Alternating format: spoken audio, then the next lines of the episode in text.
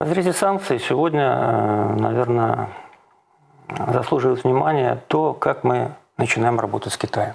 Если там 2-3 года назад мы всегда говорили о том, что мы не можем работать с Китаем, потому что это далеко, Далеко, да. потому что там логистическая составляется, составляющая нивелирует возможную прибыль, потому что э, рынок Китая специфический, потому что мы не знаем языка, то сегодня сертификат на а, аккредитацию, вернее, на право продукции, на право продажи продукции в Китае имеет порядка 20 предприятий Гомельской области.